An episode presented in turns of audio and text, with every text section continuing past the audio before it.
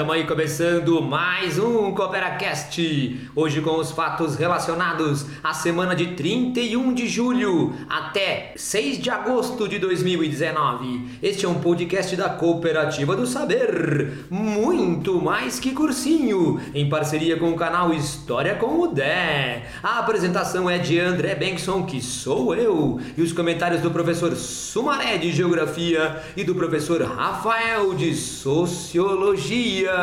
E começamos bem! É jogo rápido, é jogo em um minuto. Salve Sumaré! E aí galera, e aí professor André, professor Rafa. O jogo rápido dessa semana é bastante pesado. Dois massacres nos Estados Unidos no final de semana. Dia 3 de agosto, um atirador abriu fogo num shopping center em El Paso, matando 20 pessoas e ferindo mais de 20. No dia 4 de agosto, um atirador usando uma armadura matou nove pessoas num bairro boêmio em Dayton, Ohio, e esse suspeito foi morto pela polícia. Dois massacres num final de semana. Os Estados Unidos é o país que conta com o maior número de massacres. Uma organização internacional que faz um levantamento disso e só leva em consideração massacres com mais de quatro vítimas, então não considera com menos de quatro vítimas, os Estados Unidos, desde 1982, professor André, teve 114 massacres. Desses 114 massacres, isso só considerado em escolas, igrejas, espaços de trabalho locais públicos, 934 mortos, 1.404 feridos. O número já é alarmante por si, mas se você levar em consideração que só na última década, ou seja, só levando em consideração os últimos 10 anos, o número de massacre foi de 71. Portanto, o número de massacre nos últimos de 10 anos é mais do que o número de massacres das duas décadas anteriores. Só no ano de 2019 já foram 7. E entre esses 114, 114 massacres, os 10 mais violentos podem ser considerados nos últimos dois anos. Então, o número de massacres nos Estados Unidos ele vem aumentando e o número de vítimas também vem aumentando. E aí tem um levantamento que mostra todos os gráficos de quem são os autores, onde acontece, os estados que são distribuídos, e são números bastante interessantes para fazer uma análise sobre isso. O presidente Donald Trump fez uma declaração pós-massacre e disse que a culpa dos massacres, do aumento dos massacres, são os videogames. Sim, lá em 1983, minha avózinha falava que o Atari queimava a televisão. Hoje o presidente dos Estados Unidos fala que videogame mata pessoas. Eu acho que o mundo piorou nesses últimos anos.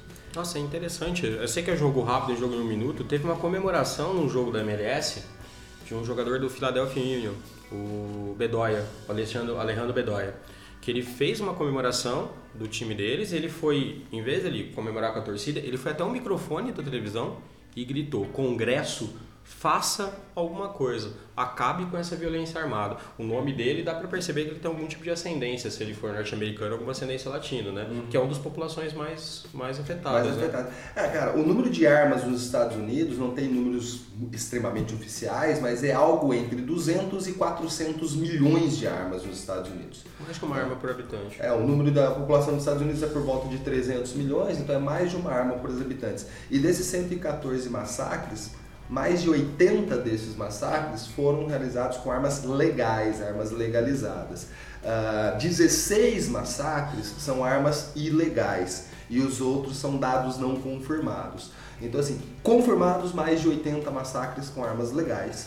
Né, e 16 ilegais. Então ainda tem alguns massacres que não foram, não foram confirmados. Então assim, são armas legalizadas que causam esse número de mortes. Os Estados Unidos tem aproximadamente, vamos arredondar aí, uma arma por habitante. Então o número de armas dentro do país é absurdo.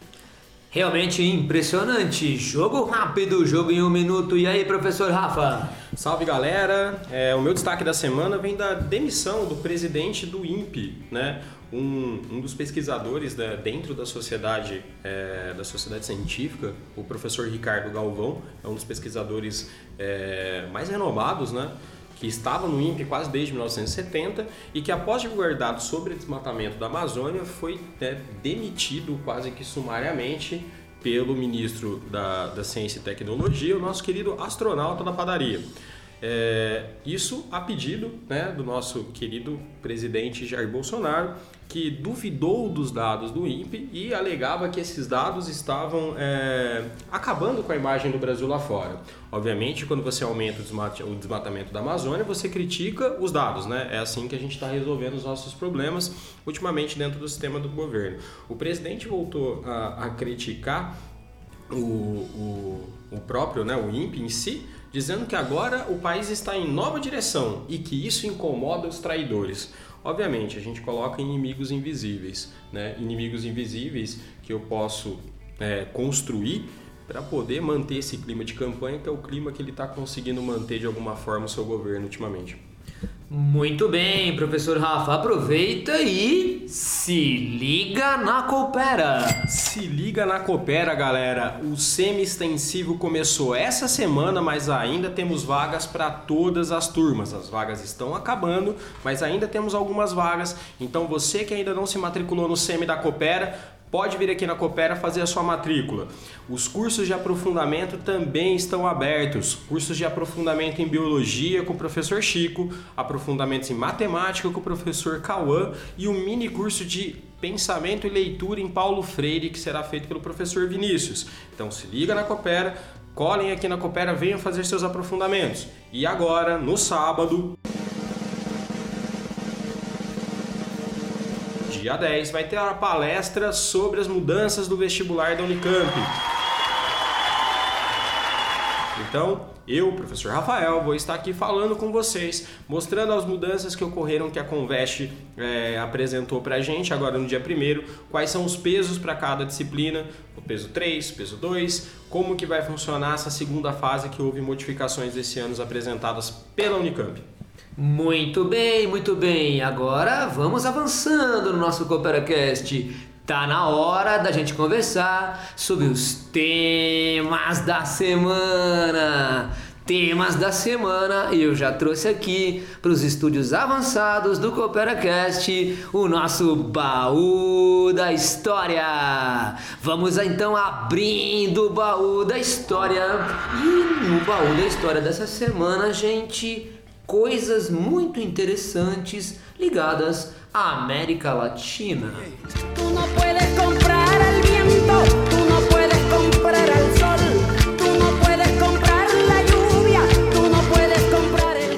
Veja só, gente, ó, veja só. No dia 3 de agosto de 1492, Cristóvão Colombo zarpa de Palos de la Frontera, da Espanha, né? Ele saiu em 3 de agosto e vai chegar em dia 12 de outubro aqui na América Central. Cooperativa dessa vez, muito mais que colejo. Muito bem. Sensacional. Dia 3 de agosto também de 1645, Batalha do Monte das Tabocas entre as forças da Companhia Holandesa das Índias Ocidentais e a milícia luso-brasileira. Isso aqui é o contexto da invasão holandesa ao Brasil colonial lá no século 17. Que legal o uso do termo milícia, né, professor? É, eu não conheço esse negócio de milícia aí. O que, que você está querendo voltou, insinuar? Voltou à moda, né? Ah, é? Voltou à moda. Então, Isso aí não existe não, tá é, ok? Tá ok? Dia 6 de agosto de 1825, a Bolívia se torna independente da Espanha. E tem um detalhe, né? Porque a Bolívia, na verdade, ela é um desmembramento do próprio território do Peru. Né? É, isso aconteceu em 1825. Dia 6 de agosto de 1902, Plácido de Castro inicia os comandos dos seringueiros brasileiros contra o exército boliviano para a independência do estado do Acre. É o início da Revolução Acreana que o Brasil vai vencer em 1903 e vai acabar então anexando o Acre, que era da Bolívia, para o Brasil por meio do Tratado de Petrópolis, né, negociado lá pelo Barão de Rio Branco. A Bolívia é um país, já apareceu uma questão no vestibular uma vez, né, da Unicamp, falando da Bolívia como um país sem saída. Né? Então, para fazer uma análise tanto física, não tem saída para o mar, quanto uma análise geopolítica, os problemas do, do país. Gente, a Bolívia é um país da América do Sul que perdeu território para todos os seus vizinhos, sem exceção. A Bolívia é um país que perdeu território para todos os vizinhos. Cara, isso é simbólico. É, a guerra do, perde na Guerra do Pacífico pro Chile. Chile e Peru. E Peru. Guerra do Chaco perde o norte do Chaco do Paraguai. Paraguai e Argentina. E perde também no o Acre com o Brasil. Brasil. Caralho. Todos os, todos os vizinhos. Parece bom, hein? Pois é, coitada da Bolívia, né? No dia 5 de agosto de 1954, o jornalista Carlos Lacerda sofre o atentado da Rua Toneleiro. Seu guarda-costas, o major aviador Rubens Florentino Vaz, também é alvejado, morre pouco tempo depois.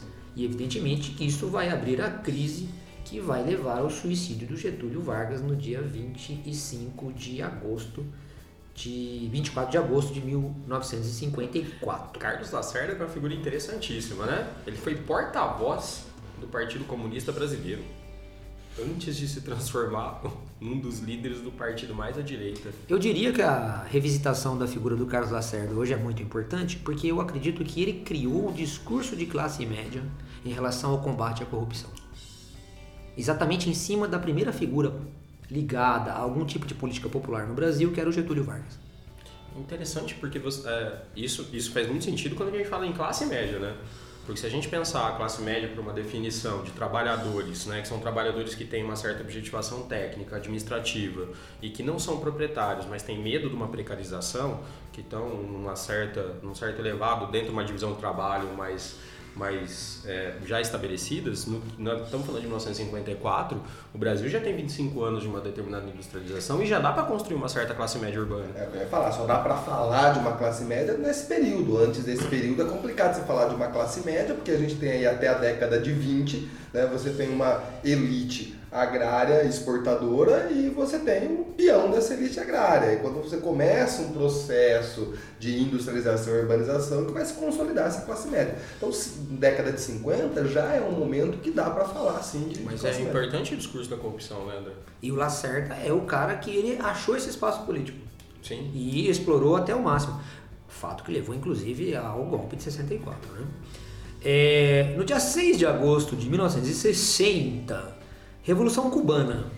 Cuba nacionaliza as propriedades americanas estrangeiras no país. No dia 6 de agosto de 1962, a Jamaica torna-se independente do Reino Unido. No dia 3 de agosto de 1967, a Venezuela se incorpora à Associação Latino-Americana de Livre Comércio. No dia 5 de agosto de 1989, eleições gerais são realizadas na Nicarágua com a Frente Sandinista de Libertação Nacional conquistando a maioria dos votos. Lá no dia 5 de agosto de 2010, ocorre o acidente na mina San José, aprisionando 33 mineiros chilenos a aproximadamente 700 metros abaixo do solo por 69 dias. Já no dia 5 de agosto de 2016, ocorre a cerimônia de abertura dos Jogos da 31ª Olimpíada no estádio do Maracanã, no Rio de Janeiro. Tudo isso para dizer que nessa semana há uma crise no Paraguai. O acordo com o Brasil sobre Itaipu acarreta renúncias, exonerações e pedido de impeachment do presidente do Paraguai. E é isso, Maré. E aí, gente, parafraseando né, um antigo presidente do México, pobre Paraguai, tão longe de Deus e tão perto do Brasil. É. Né? É, essa crise no Paraguai é decorrente de uma relação com o Brasil, né? desde a construção, a criação de Itaipu até esse momento. A usina de Itaipu é, é algo bastante conturbado dentro da, do imaginário do nosso país. Né? A construção dessa usina ela vai passar por vários processos. Né? Um dos processos está vinculado, vamos dizer assim, a uma guerra econômica entre Brasil e Argentina. Né? A escolha da, da construção de Itaipu, ela está envolvida num, em, num embate entre Brasil e Argentina na época. São dois países industrializados na, na, América do Sul. São dois países que têm um modelo de substituição de importação, são dois países que estão vendendo para o seu mercado interno. E nos anos 70 é o período que está começando a chegar a se desenvolver os chamados tigres asiáticos Né? Então, esses dois países eles estão meio travados e um dos elementos para desvincular esse entrave é produção de energia.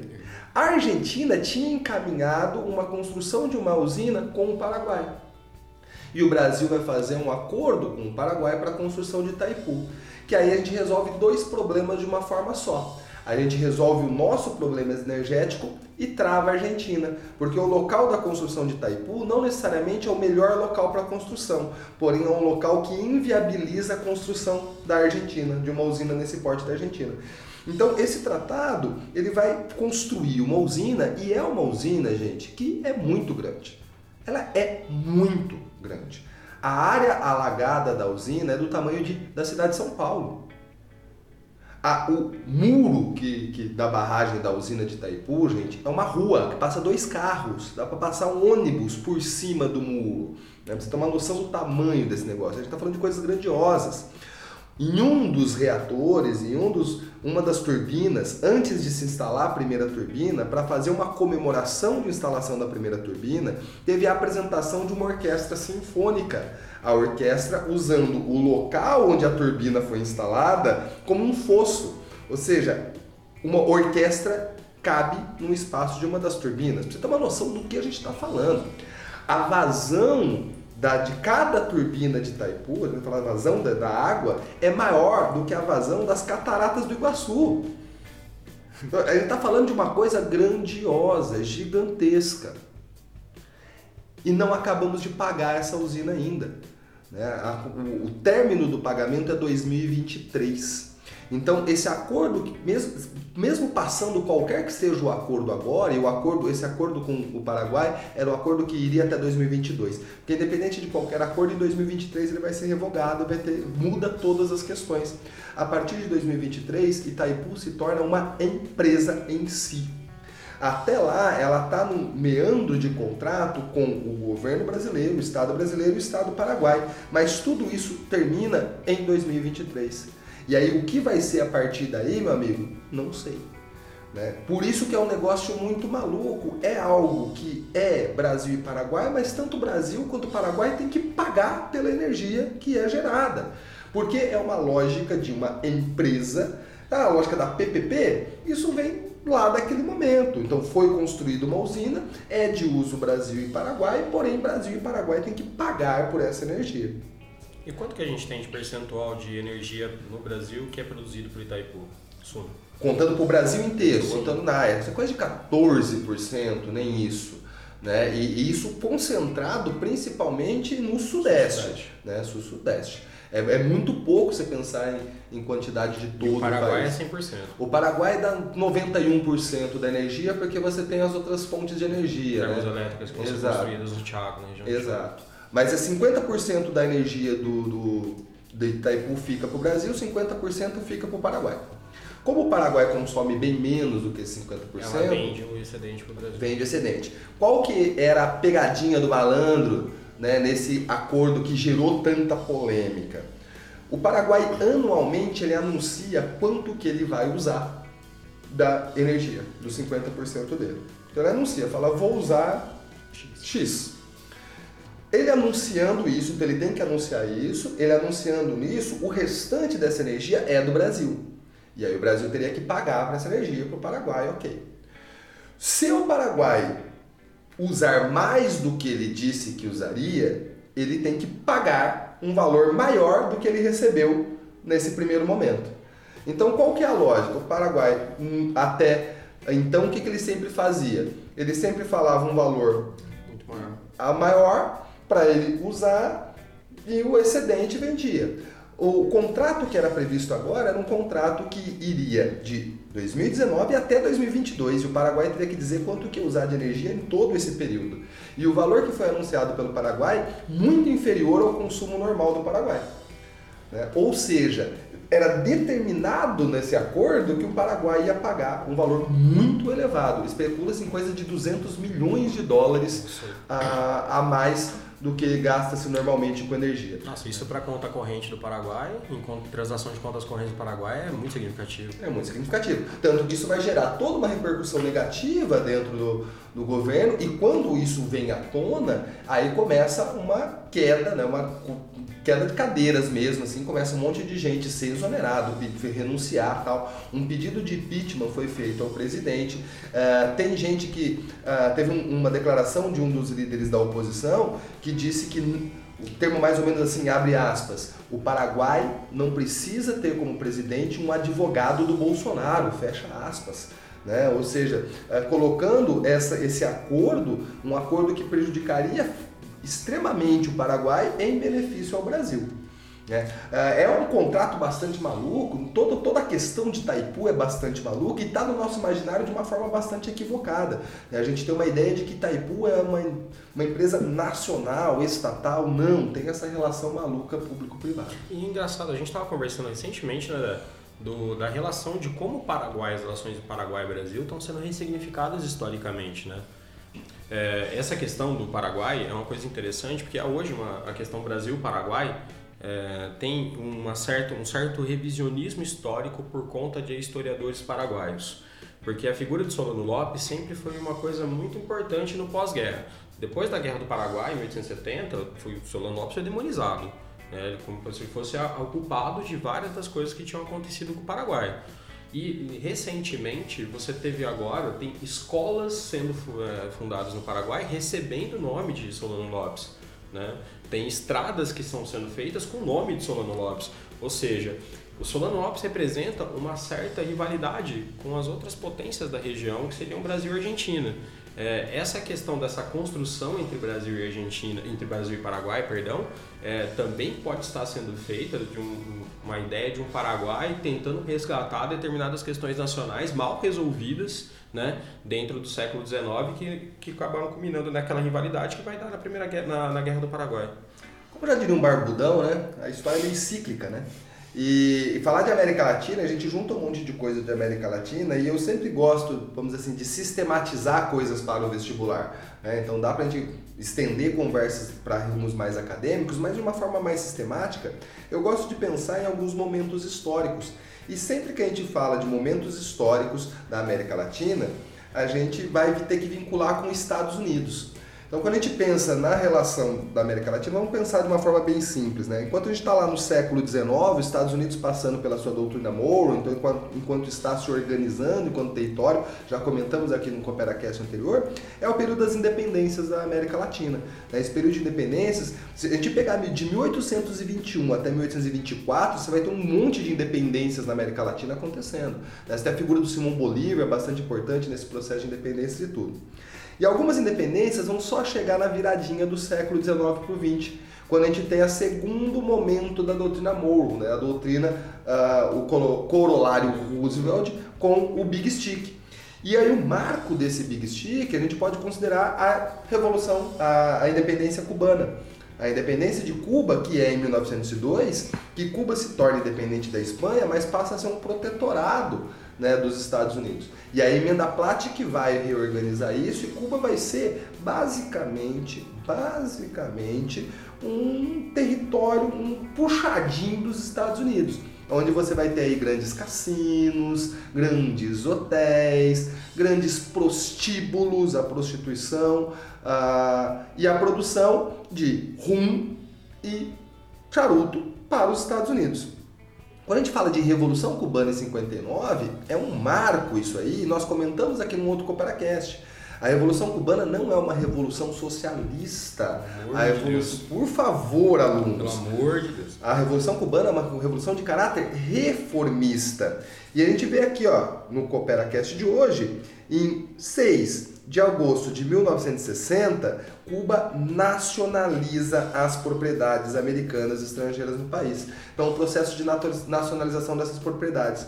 Quais são as consequências disso? Consequência direta disso: a invasão da Baía dos Porcos, uma tentativa de contragolpe dos Estados Unidos. Aí, a consequência posterior da invasão da Baía dos Porcos vai ser o embargo econômico. E aí, pós-embargo econômico, você tem a aproximação com a União Soviética, vem a crise dos mísseis, e aí a gente pode falar de um processo socialista em Cuba. Esse período pós-guerra é um período que a América Latina vai estar passando por alguns processos uh, onde você vai ter principalmente depois da Revolução Cubana, um, várias ditaduras nos países da América Latina. E essas ditaduras que estão vinculadas com a doutrina Truman. E aí, nesses processos de guerrilha que acontecem, se houveram guerrilhas em vários países da América Latina, a gente pode falar aqui do sandinismo. Né? Essa frente sandinista que vai participar da eleição em 1989 nasce como um grupo guerrilheiro lá nos anos 70. Um grupo que pretendia sim fazer uma revolução dentro da Nicarágua. E aí, quando acaba a Guerra Fria, que acaba esse inimigo do comunismo, é um período que os países da América Latina vão passar por um processo de abertura, de redemocratização e entrada do neoliberalismo, que casa bastante com a doutrina Bush. E aí a doutrina Bush, enquanto vai ter seus inimigos, né, como os ataques preventivos lá no Oriente Médio, vai ter uma guerra comercial contra os grandes inimigos da atualidade, é, economias em ascensão, e uma tentativa de reaproximação dos países da América Latina. Se a gente perceber o século XXI na América Latina, a gente tem o início do século XXI com uma ascensão, uma onda de esquerda na América Latina. Então a gente vai ter vários governos de esquerda. Vai ter um momento aqui que a América, de, de todos os países da América do Sul, exceto a Colômbia, todos os países tinham um governo de esquerda. Esquerdas dos mais variados tipos e sabores. E depois vai ter um processo de retomada neoliberal. E aí, para fechar aqui falando de Paraguai, a gente pode considerar um dos marcos dessa retomada neoliberal o Lugo, o impeachment do Lugo uh, no Paraguai. É tão engraçado que o impeachment do Lugo é uma parada que é do tipo assim, é mais fácil você se defender numa multa de trânsito no Paraguai do que você tomar um processo de impeachment. Foi mais rápido. Foi de um dia para noite o impeachment do Na verdade, da noite para o dia. O, é, período, o período de defesa, que, a, que período que os advogados de defesa tiveram foi durante a madrugada de uma noite. É, foi Manuel Zelaya antes do Lugo, na, na, em Honduras. E depois de Lugo, depois de, de, de, Zelaya foi Lugo, e a partir daí você não precisou desses. A verdade é que é, não se precisou de golpes, enfim, você teve estratégias variadas numa retomada de uma direita latino-americana, que passa desde o golpe do Brasil, como também é questão de um certo cercamento jurídico na Argentina com os partidários de Cristina Kirchner e as tentativas de golpe sucessivas na Venezuela. Sim, a gente vai ter aí, podemos dizer aqui, que a América Latina ela sempre foi, vamos dizer, um, um cenário né, de um quintal, vamos dizer, dos Estados Unidos, Estados Unidos sempre tentando fazer suas ações aqui. E aí, durante a Guerra Fria, você vai ter esse momento né, da, da União Soviética e uma ameaça socialista, mas os Estados Unidos em todo momento tentando manter essa soberania. Mas é interessante como esse negócio da ameaça socialista vira, voltando agora, o, o, dentro dessas estratégias neoliberais, eles estão voltando com isso agora na constituição de um inimigo comum de esquerda. Essa construção desse foro de São Paulo não é algo que saiu do nada, obviamente. É você criar que há uma certa construção de uma esquerda, enfim, que está querendo comunizar em alguma forma a América Latina, que, que chega a ser patética. Quando a gente fala, por exemplo, de Venezuela, Venezuela não é o, o, o chavismo, o bolivarianismo, não é uma construção marxista em si. É muito pelo contrário. Você mantém a propriedade privada na Venezuela é uma questão muito mais russoniana do que, do que marxista. É, mas ainda temos aí esse mito, esse medo né, desse comunismo, essa desse socialismo, né? essa construção, mas quando a gente olha para o cenário atual do mundo, ah, até os Estados Unidos em si não está vendo mais esse comunismo como seu grande vilão. Né? Apesar de seus inimigos terem um quê de um passado socialista, hoje a disputa, inclusive com esses inimigos, é uma disputa comercial. Exatamente, Sumaré, que você viu aqui que eu tava mexendo no baú da história, né? E eu tava achando um monte de coisas aqui relacionadas com a China. Quer ver? Quer ver? Ó, no dia 1 de agosto de 1894, começa a Primeira Guerra Sino-Japonesa entre Japão e a China pelo controle da Coreia. E a Coreia, então, né, será ocupada até lá o final da Segunda Guerra Mundial, né? E depois os caras vão lá e dividem a Coreia, né? Em norte e sul, depois da Segunda Guerra Mundial. É, dia 1 de agosto de 1927 tem a Revolta de Nanchang, que marca a primeira batalha significativa na Guerra Civil Chinesa entre o Kuomintang e o Partido Comunista da China.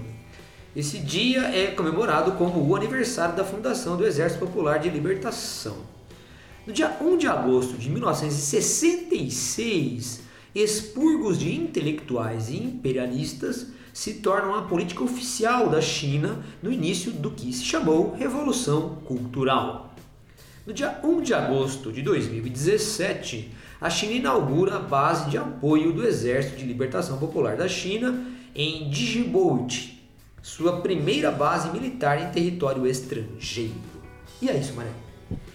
A China, né? Então a China hoje é o grande vilão. Né? Essa semana ela foi marcada, né, André, por uma crise entre China e Estados Unidos. É verdade, olha, nessa semana, exatamente, eu estou selecionando essas coisas aqui do baú da história, porque eu tô lendo também ao mesmo tempo aqui que nessa semana, no dia 1 de agosto de 2019, o Trump anuncia novas tarifas de 10% sobre importações chinesas. Olha só, no dia 5 de agosto de 2019, a China baixa o yuan para a menor marca desde 2008.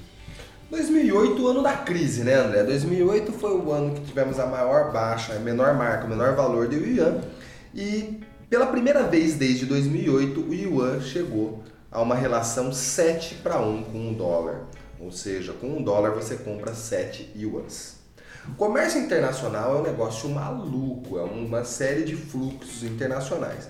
E China e Estados Unidos, eles encabeçam aí essa grande questão do comércio internacional. A China como um grande produtor, os Estados Unidos como um grande consumidor. E as regras estavam dadas até aí de uma forma tranquila.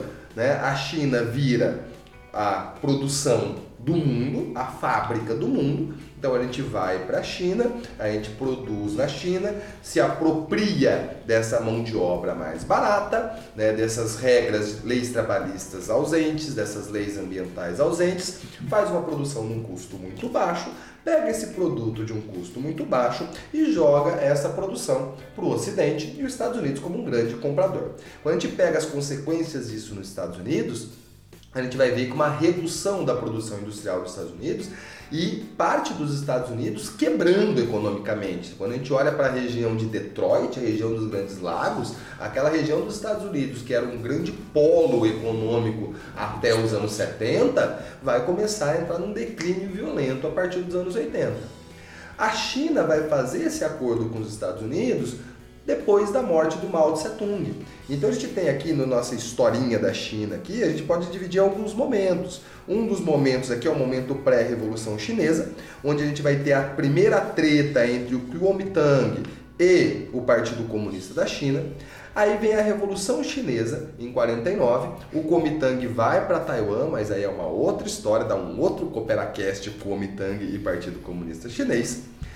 E aí é que a gente vai ter um momento em 66 que é importantíssimo, que é a Revolução Cultural Chinesa. Essa Revolução Cultural Chinesa, podemos dizer aí que é o ícone do maoísmo. Aqui é o momento onde a gente vai ter aqui, podemos dizer assim, a, a constituição, a construção do que seria né, o comunismo maoísta, né? qual é a tese maoísta. E aí, com a morte do Mao, vem o Deng Xiaoping, e o Deng Xiaoping vai iniciar um processo que ele vai chamar de quatro modernizações. E uma dessas coisas é a atração de indústrias para a China. Quando perguntaram para o Deng Xiaoping se esse modelo não ia contra o socialismo, se isso não era uma entrada do capitalismo, ele vai falar uma frase que é uma frase de sábio chinês. Não importa a cor do gato, e sim que ele casse ratos. Então, se é capitalismo ou socialismo, não é o problema para a China. E a China inicia um processo meio dúbio, que é um modelo de dois sistemas que se combinam.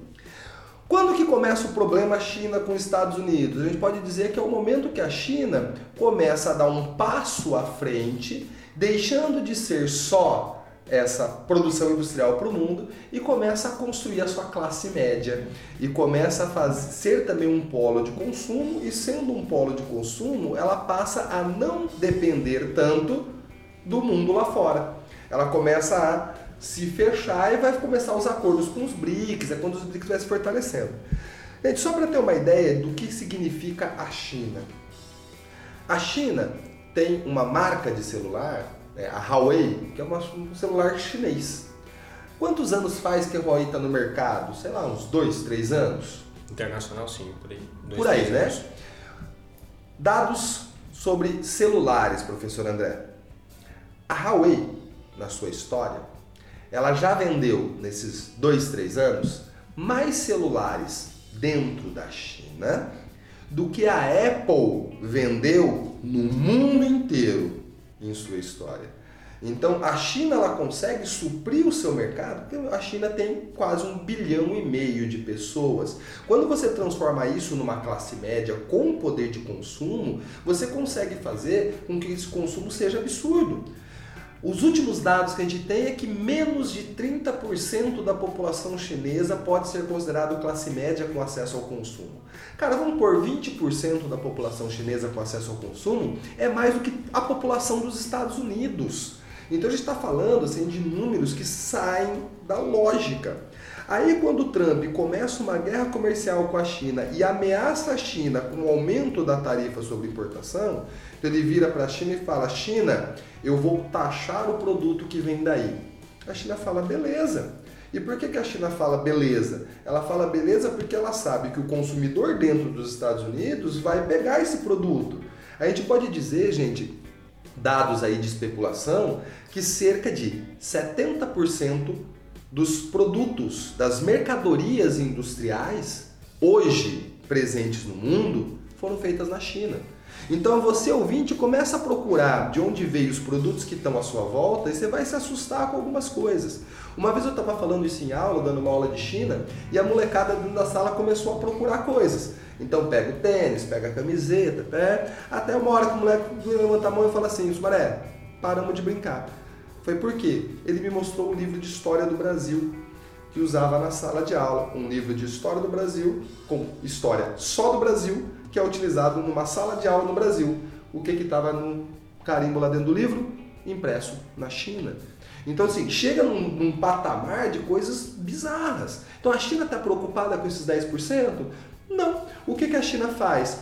Ela modifica o câmbio. Ela modifica o câmbio deixando o yuan mais barato. Ou seja, mesmo com a tarifa de 10% da China nos Estados Unidos, com a redução do yuan, o produto ainda chega mais barato nos Estados Unidos. Então, é difícil da gente especular sobre o que vai acontecer.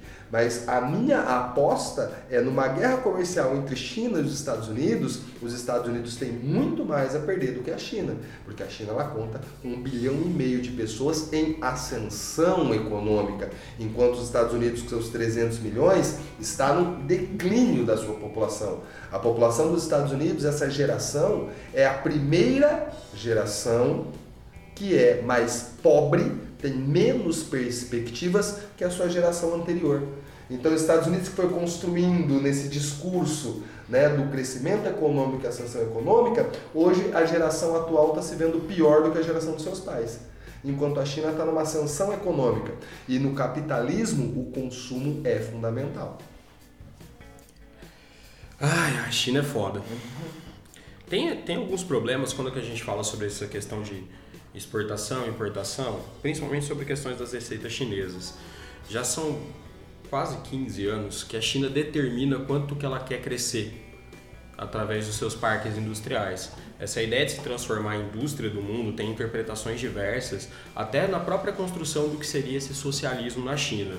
Esse socialismo na China, é, alguns autores contemporâneos, autores chineses, que aí vocês me permitem, eu não tenho a mesma versatilidade nas línguas estrangeiras que o professor André, mas são, são autores que começam a construir. A construção do socialismo chinês não é feita pela superestrutura, usando o termo marxista. Ele não é feito por construções de Estado, ele não é feito por construções de família, enfim, dentro que, sei lá, na, no socialismo mais estruturalista, no socialismo, no marxismo mais estruturalista, seria a ideia de aparelhos ideológicos do Estado. Se é, é na infraestrutura, é no modelo de produção. Se a China domina o modelo de produção, ela começa, ela consegue mexer nas superestruturas dos outros países, outros outros lugares, porque é ela que domina a produção hoje no mundo é, ter 70% da produção mundial não é algo, passar que passa por ela em algum momento, não é algo nem um pouco desprezível. E uma coisa que os chineses fazem, que é importante também, que nessa, nesse balanço de exportação e exportação, que eles brincam com a moeda, que é uma coisa que a gente às vezes vê no Brasil, ah, o real caiu em relação ao dólar, meu Deus do céu, o que, que acontece? Quando você tem uma estabilidade de câmbio, é comum que as pessoas que tenham investimentos fujam essa moeda para uns países é, para países de economias mais fortes, ou seja, tem uma fuga de capitais. Os chineses estão se importando com isso? Nem um pouco. Por quê? Durante os anos que eles tiveram esses superávites primários dentro das suas balanças de contas, os chineses compraram títulos da dívida americana a rodo. Os tibones, que é, são esses títulos da dívida, a China tem quase um trilhão de dólares em tibones. O maior fiador da dívida americana são os chineses. Enquanto Estado. Enquanto Estado. Ou seja, é, é, é uma disputa que perpassa só essa lógica. Agora nós temos uma problemática que é o quê? É, chineses e Estados Unidos, a questão é que os norte-americanos hoje têm um presidente que não é tão animal quanto o nosso, né? mas tem na sua mão a maior máquina de guerra do planeta. Até que ponto esses desdobramentos de guerras comerciais possam se dar em desdobramentos militares? Pera lá, vírgula, nessa questão de maior máquina de guerra do planeta. Dá pra gente pegar umas outras coisas aqui, o professor Rafa. Quando a gente fala das quatro modernizações que vem lá do Deng Xiaoping, uma delas é a é, indústria. É, sim, sim, sim. A indústria, cara, a indústria é marcada por isso. A segunda é a agropecuária, a produção agrária na China, a modificação do modelo agrícola chinês. Hoje a China praticamente, se é produzido na China, a China é um dos maiores produtores do mundo. É simples assim. Mas além disso tem dois outros setores. O setor da tecnologia, que aí a gente pode falar do Huawei e o celular. E outras é empresas, enfim, que estão dentro desses ramos, sim. Especula-se que a próxima revolução será, a revolução tecnológica será na China. Mas tem o quarto pilar aqui, que é a questão militar. É a questão militar. Se a gente ver aqui em 2017, ó, 1 de agosto de 2017, a China inaugura base de apoio do Exército de Libertação Popular da China. Ou seja, a primeira base militar em território estrangeiro. Então a China já está dando um passo. E quando a gente fala dessa questão de expansão de bases militares, isso é uma representação física de algo que é interno. A China é um dos maiores produtores de armamentos nucleares do mundo. A China hoje ela é o terceiro maior arsenal do mundo e ascensão. Está em ascensão militar. A, a palavra mesmo é ascensão, né? Hoje que a gente pode falar em China. E a outra questão que ia chamar atenção, e antes de relação a isso, é que existe um modelo demográfico que hoje favorece a China. A China, com suas políticas de filho único, conseguiu segurar um pouco do seu crescimento demográfico e hoje o crescimento demográfico chinês está equilibrado ao ponto que hoje a China está no bônus de oportunidade, está na janela de oportunidade da demografia. A população economicamente ativa da China, hoje entre 18 e 65 anos, é a população que está ali naquele, não mais uma pirâmide, está num, num outro tipo de modelagem, enquanto a população norte-americana é extremamente envelhecida. Já está passando do bônus demográfico a população norte-americana.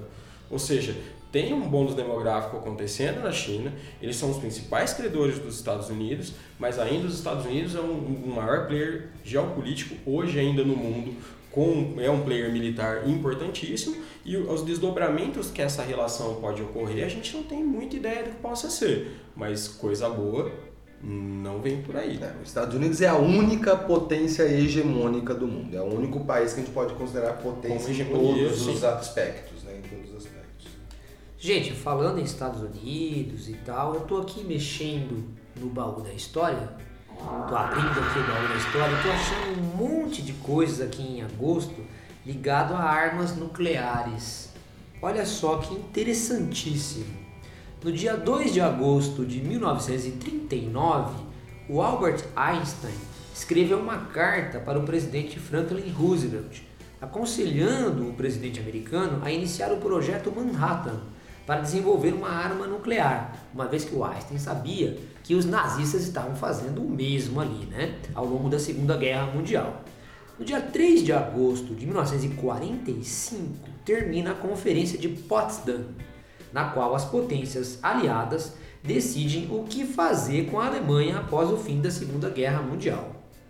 Agora, já no dia 6 de agosto de 1945, né, Segunda Guerra Mundial, Hiroshima, no Japão, é devastada quando a bomba atômica Little Boy é lançada pelo B-29 Enola Gay, dos Estados Unidos. É, cerca de 70 mil pessoas morreram imediatamente e algumas dezenas de milhares morrem nos anos subsequentes, devido a queimaduras e envenenamento por radiação. A rosa de Hiroshima, rosa hereditária. Já no dia 5 de agosto de 1963, é episódio da Guerra Fria. Os Estados Unidos, o Reino Unido e a União Soviética assinaram um tratado de proibição parcial de testes nucleares. E já no dia 3 de agosto de 1972, o Senado dos Estados Unidos ratifica o Tratado sobre Mísseis Antibalísticos. Tô lendo essas coisas todas aqui no nosso querido baú da história para ver na imprensa dessa semana que no dia 2 de agosto de 2019 os Estados Unidos se retiram do INF, né, Tratado de Forças Nucleares de Alcance Intermediário, que estava em vigor desde 1987. E aí, Maria, o que isso significa? Bom, existe uma série de acordos sobre questões nucleares. Ao longo da Guerra Fria vão ser vários acordos. No CooperaCast da semana passada a gente comentou sobre um deles. Existem vários acordos que tratam sobre questões nucleares. E vários desses acordos, muitos deles estão, sobre, estão com Estados Unidos e União Soviética, por motivos óbvios, porque eram os países que eram os maiores produtores de armas nucleares na época. Esse acordo específico de 87 é um acordo que diz o seguinte, que previa a eliminação de mísseis balísticos e de cruzeiro, nucleares ou convencionais, que um alcance estivesse entre 500 e 5.500 quilômetros. Esse acordo ele previa que até 1 de junho de 91, um número considerável de armas fossem desmontadas. Foram desmontados, destruídos 2.692 mísseis, sendo 846 dos Estados Unidos, 1.846 da União Soviética. Então houve sim um desarmamento. Porém, agora essa semana, os Estados Unidos ele sai desse tratado, ele rompe esse tratado. Qual o argumento que os Estados Unidos utilizou? O argumento que os Estados Unidos utilizou é um argumento de manutenção de hegemonia. Ele diz o seguinte: a China não é signatária desse acordo. E ao longo dos anos em que os Estados Unidos ficou travado com uma série de acordos de desarmamento com a União Soviética e hoje Rússia, a China teve tempo e espaço para crescer. E agora, com a saída desse acordo, os Estados Unidos ele pode voltar a fazer teste e voltar a produzir essas armas. Olha que legal, a China hoje ela tem a maior e mais diversificada força de mísseis no mundo. Então quando a gente pensa em potencial bélico, os Estados Unidos ainda é o primeiro, mas a, China ela tem um arsenal diversificado. Ela tem um inventário de mais de 2 mil mísseis balísticos e de cruzeiro. Ou seja, esses mísseis que os Estados Unidos não pode ter de acordo com esse acordo com a União Soviética de 87, a China já tem mais de 2 mil. O que o Washington anuncia? O que, que o Departamento de Defesa dos Estados Unidos fala? Que os Estados Unidos não têm capacidade para neutralizar a força dos mísseis balísticos chineses. Eles dizem que, num conflito com a China, apesar do armamento nuclear dos Estados Unidos ser maior, os Estados Unidos está travado, congelado e não tem capacidade de conter a China. Segundo os Estados Unidos, levaria anos para que os Estados Unidos tivesse uma capacidade efetiva de posicionamento. E por quê? Porque durante esses 30 anos os Estados Unidos ficou travado, enquanto a China conseguiu crescer nessa produção. Então, é, esse acordo com a Rússia, essa saída do acordo com a Rússia tem mais uma vez a ver com a tensão com a China. É uma nova Guerra Fria? Tem gente que está falando sobre isso. Eu não sei. É, tem, a gente tem que pensar, gente, que a questão não é só ter bomba nuclear, a questão é levar ela para algum lugar. E essa ideia de mísseis balísticos de cruzeiro é a capacidade de alcance que os mísseis ter, possam ter. Por que, que a crise dos mísseis da, em Cuba foi tão importante? Cuba fica a cerca de 150 quilômetros dos Estados Unidos. Ou seja, você bota um míssil em Cuba, é muito rápido de fazer você chegar lá. É muito fácil, é muito né? É fácil. É barato. Um míssil para voar 150 km é tranquilo. Agora, para você sair com um míssil lá da Sibéria para chegar nos Estados Unidos, você tem que cruzar o mundo. Né? É, uma, uma, das coisas da própria ocupação de russos no leste da Rússia, nas regiões da Sibéria e das regiões do extremo oriente da Rússia, hoje uma das maiores cidades do, russas é Vladivostok, por exemplo, a quinta maior cidade russa, é justamente porque tinha uma base militar ali que seria um, um caminho mais fácil para você chegar nos Estados Unidos. A questão da Guerra Fria da Cortina de Ferro também tinha isso, as bases militares norte-americanas espalhados por toda a Europa, também eram capazes de mandar mísseis para a União Soviética. Esses contextos são disputas de espaço que são importantes. Vladivostok, que é o nome de uma cidade que quem joga o War conhece, porque é aquela cidade de um lado do tabuleiro que você consegue atacar o outro lado do tabuleiro. É a única, única linha no War tradicional que você consegue ir de um lado para o outro do tabuleiro. E Vladivostok na Rússia, Alasca nos Estados Unidos. Então é um exemplo aí da- dessa Guerra Fria. Alasca, que foi também da Rússia até 1857, não é? E a Rússia vendeu para os Estados Unidos Por dois choquitos e uma jujuba. por Né? 7,2 milhões de dólares. Agora eu só quero falar uma coisa sobre a questão nuclear, gente. É, eu sou um cara que falar de energia nuclear, eu acho que atualmente é o melhor sistema energético que nós temos. Tá? Apesar dos pesares, eu defendo a produção de energia elétrica por é, questões nucleares. Porém, aqui a gente está falando de bombas nucleares, né? de armas nucleares. Eu considero Hiroshima e Nagasaki como as duas piores coisas que a humanidade já fez. É, não só pela consequência, número de mortes, porque aí alguém vai postar no comentário, ah, mas teve lugar que morreu mais gente. Não é nem isso que a gente está levando em consideração. Cara, a questão é a seguinte, a Hiroshima e Nagasaki são o lançamento de duas bombas que os Estados Unidos não tinha ideia do que que, poderia causar. Né? Hiroshima e Nagasaki são testes. Havia sido feito um teste, a gente falou no CooperaCast passado, um teste nos Estados Unidos e só Que era uma bomba menor, a base de plutônio, no deserto do Arizona, tinha toda uma questão, foi controlada até. Aí um mês depois os caras fazem o quê? Catam uma bomba dessa e jogam no, no Japão. Joga em população civil, né? Se você pegar o relatório da reunião pré-lançamento dessas bombas, é assustador, porque esse relatório já foi aberto.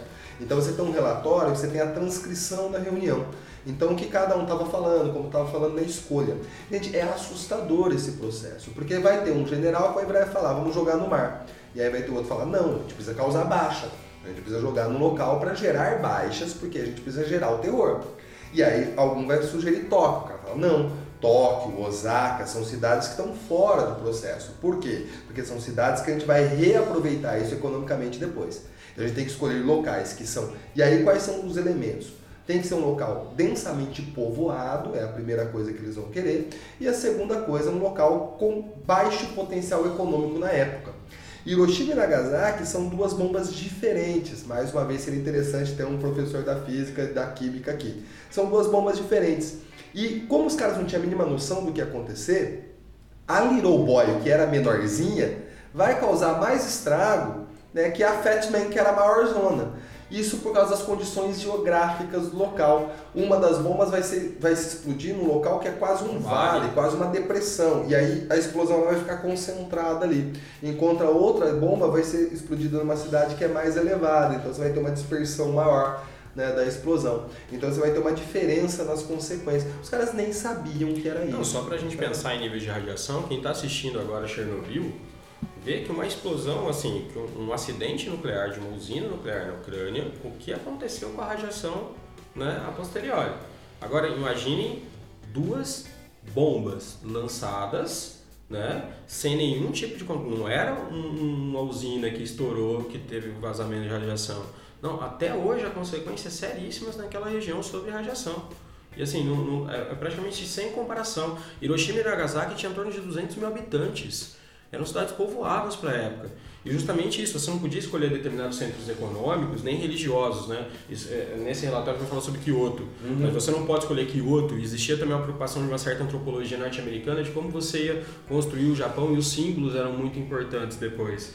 Então, é, assim, gente, é, é- é um negócio que é um crime de guerra que foge completamente da questão de quem matou mais, menos, o bom, o ruim. É assim, é pessoas sendo mortas é, é, com uma bomba que você não tinha a menor ideia do que ia acontecer com aquela galera que foi que sofreu com aquele. Com aquele é, é assim, é, é- é- é impossível pensar numa dimensão do que é humano a partir de você jogar duas bombas atômicas nessa em uma cidade com, com, com, com, muitas pessoas. E só para deixar claro a questão de conceitos, a gente sempre gosta de trabalhar os conceitos aqui de forma clara. Quando a gente falou de Oriente Médio, que a gente fez questão de falar sobre questão de terrorismo, que se enquadra como terrorismo, que não se enquadra como terrorismo.